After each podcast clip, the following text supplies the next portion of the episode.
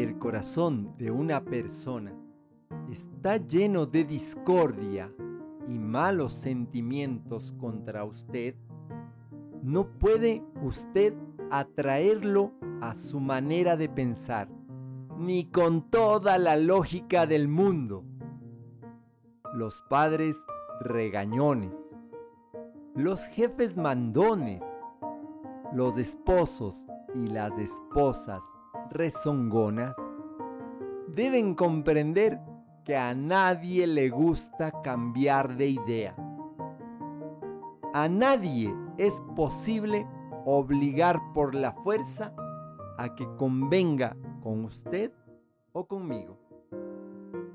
Pero es posible conducir a la otra persona a ello si somos suaves y amables. Recuperemos el valor de la amabilidad.